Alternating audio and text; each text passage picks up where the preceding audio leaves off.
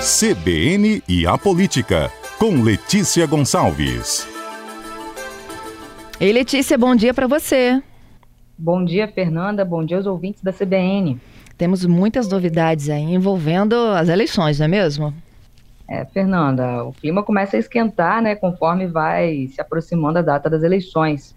E aí, um dos pré-candidatos, que já se sabia que era pré-candidato, que é o ex-prefeito de Linhares, Guerino Zanon, resolveu falar. Já a gente já sabia que ele estava se movimentando nos bastidores, mas ele ficou muito tempo em silêncio, sem conceder entrevistas. E aí, na quinta-feira passada, ele me concedeu a primeira entrevista como pré-candidato ao governo do Espírito Santo. Guerino Zanon, que estava no MDB, saiu do MDB justamente porque lá ele não conseguiria ser candidato ao governo, e aí foi para o PSD, PSD de dado, e nessa entrevista ele saiu disparando críticas contra o governo Renato Casagrande, do PSB.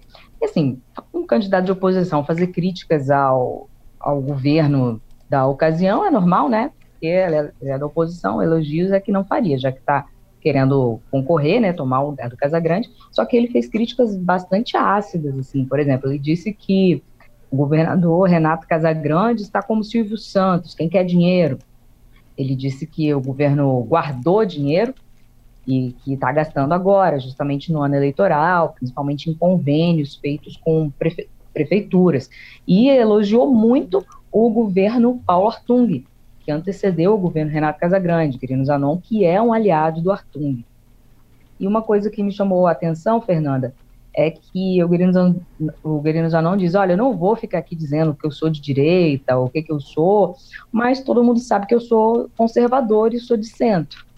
E ele adotou um discurso bastante nessa linha mesmo. Por exemplo, várias vezes ele fala, ah, esse governo socialista, ou quando ele se referiu ao secretário estadual de saúde, Nésio Fernandes, ele falou, o comunista Nésio, ou seja, dando um tom, falando assim como, como falam, por exemplo, os bolsonaristas.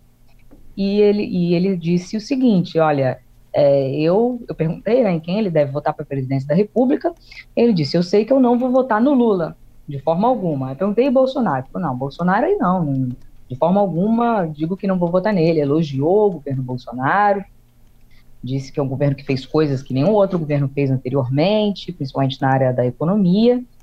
E eu questionei sobre essas coisas que o Bolsonaro fala contra o sistema eleitoral, desacreditando as urnas eletrônicas. O Bolsonaro que foi eleito muitas vezes, inclusive pelo voto eletrônico, e nunca havia questionado o sistema, e o Guerino Zanon, ele é bastante experiente em eleições. Ele foi prefeito de Linhares por cinco mandatos já passou por oito eleições.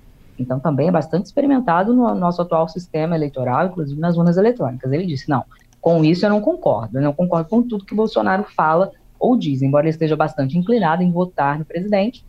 Ele diz que, em relação a esse questionamento às urnas eletrônicas, ele não concorda, ele confia nas urnas eletrônicas. E aí, Fernanda, ontem eu conversei com o governador Renato Casagrande, perguntei a ele sobre essas críticas do Guerino Zanon, principalmente essa, né, de dizer que o governo guardou dinheiro para gastar em ano eleitoral, que está igual ao Silvio Santos, quem quer dinheiro. E aí o Casagrande foi irônico, disse assim, olha, é, a acusação de investir muito eu acho uma boa acusação, estou investindo muito sim e vou continuar investindo. E ele disse que não guardou dinheiro, disse que em 2019, que foi o primeiro ano do, desse atual mandato do governo Casagrande, ele já havia investido mais que o Artung investiu em 2018, que foi o último ano de mandato do Artung, e que os investimentos, é, aí destacadamente em infraestrutura, ele disse que foram aumentando no decorrer dos anos do mandato e que realmente devem ser maiores este ano, mas porque foi um aumento paulatino de 2019 até agora. Isso aí já é o debate eleitoral esquentando, embora o governador Renato Casagrande não se diga no momento pré-candidato à reeleição. Ele me disse ontem que só vai anunciar se vai ser candidato à reeleição mesmo no início de julho. Só que, Fernanda, todo mundo sabe que ele vai ser sim candidato à reeleição, é, só postergando. A, até anúncio. que prove o contrário, né? É candidato. É, exatamente. Então, é, Letícia, é claro, né, que quem está no poder é alvo de todos que não estão. E quem está no poder também tem, né, a própria, a, o recall da, da própria estrutura hoje, né, de administração do governo. Foi assim e sempre será em toda eleição. É, essa é a lógica, né? Quem está. A, Casa Grande ontem disse: ah, quem está na oposição vê sempre o copo meio vazio. E quem está na situação quer mostrar o copo meio cheio. E é o que o Guerino está fazendo agora, né? Exatamente. Ele agora partiu para ataque diretamente. Lembrando que o Guerino, a gente fez, divulgou uma pesquisa feita pelo IPEC, que é um instituto dos antigos diretores do IBOP. Essa pesquisa foi divulgada no dia 2 de maio, mostrava o seguinte, Casa Grande liderando com 42% das intenções estimuladas de voto e o Guerino com 5%.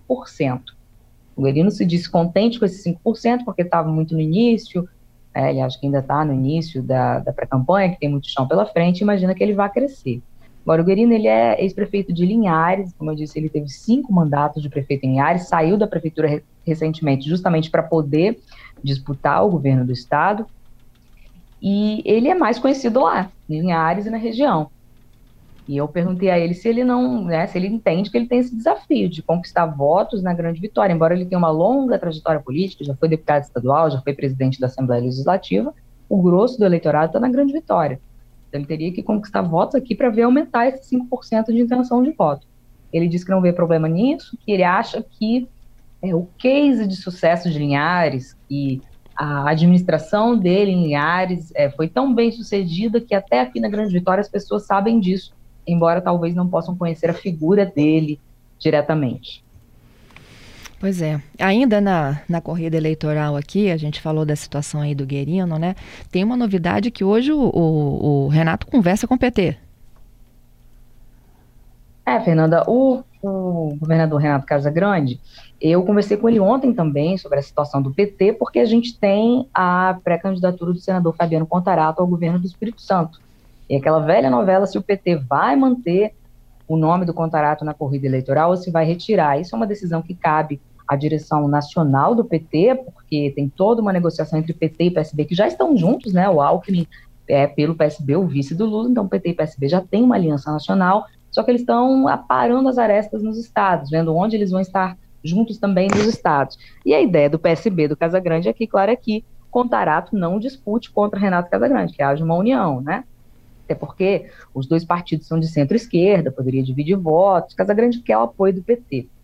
E eu perguntei a ele ontem é, como é que ele tem feito essas conversas, ele, tá é, ele é secretário nacional do PSB, aí ele disse que ele não participa das conversas em âmbito nacional, mas que ele está conversando com lideranças locais do PT, ele quer que o PT apoie o PSB, ele diz o candidato que o PSB tiver, pois o PSB vai ter um candidato, ele não disse que é ele, mas certamente será, Aí ele diz: é, eu quero, quero apoio do PT, mas eu quero que esse acordo seja feito aqui entre nós localmente, que não precise vir de cima essa deliberação, para ficar parecendo um casamento na delegacia, né, Fernanda? Uhum. E aí ele diz que conversa com a liderança do PT, tentando esse acordo, e acha que é plenamente possível. Aí eu perguntei a ele, sim, o senhor quer apoio do PT, mas o que, que o senhor oferece? É uma negociação, né? É, o senhor pede o apoio do PT para o PT retirar uma candidatura competitiva, né, que é a do Contarato, que apareceu na, na pesquisa IPEC com 11% das intenções estimuladas de voto, empatado com o Manato do PL, que também tem 11%, os dois em segundo lugar. E aí ele pede para retirar a candidatura do Contarato e ele vai contemplar o PT como? Perguntei, senhor vai oferecer vaga de vice, vai, vaga de candidato a vice, né? De candidato ao Senado, ele disse: ah, a gente ainda não está nesse nível de discussão, mas eu entendo que a prioridade do PT não são esses dois cargos, a prioridade do PT é a eleição do Lula. Aí eu disse: então, o senhor vai pedir voto para o Lula? Né? Vai, vai falar: olha, pessoas, votem no Lula. Aí ele diz: ah, o PSB vai fazer isso, porque o PSB já está aliançado com o PT nacionalmente, o PSB local, falou que já está engajado na campanha do Lula, mas ele, se for candidato, falou que já ele fica numa situação difícil, porque na aliança dele tem vários partidos. Tem o PP, que está com Bolsonaro, tem o Podemos, que até outro dia estava com o Moro, né? Agora não se sabe. Tem o PDT, que tem a candidatura do Ciro, e o Casagrande quer atrair ainda o MDB, da senadora Rose de Freitas, que tem a pré-candidatura da senadora Simone Tebet à presidência da República. Então ele diz que no palanque dele vai ter todas essas pré-candidaturas. Ele não vai oferecer um palanque exclusivo para o Lula como seria se o Contarato fosse o, o, o candidato do PT aqui, ele ofereceria um palanque exclusivo para o Lula no Espírito Santo. Então, assim, é nesse pé que estão as negociações, e embora o Casagrande disse, né, ele tenha dito que queira, que quer resolver isso aqui em âmbito estadual, quem vai bater o martelo mesmo é, é a direção nacional do PT, em conversa com a direção nacional do PSB. É isso. Letícia, muito obrigada, viu, pela sua participação conosco, hein? Ok, Fernando, até a próxima.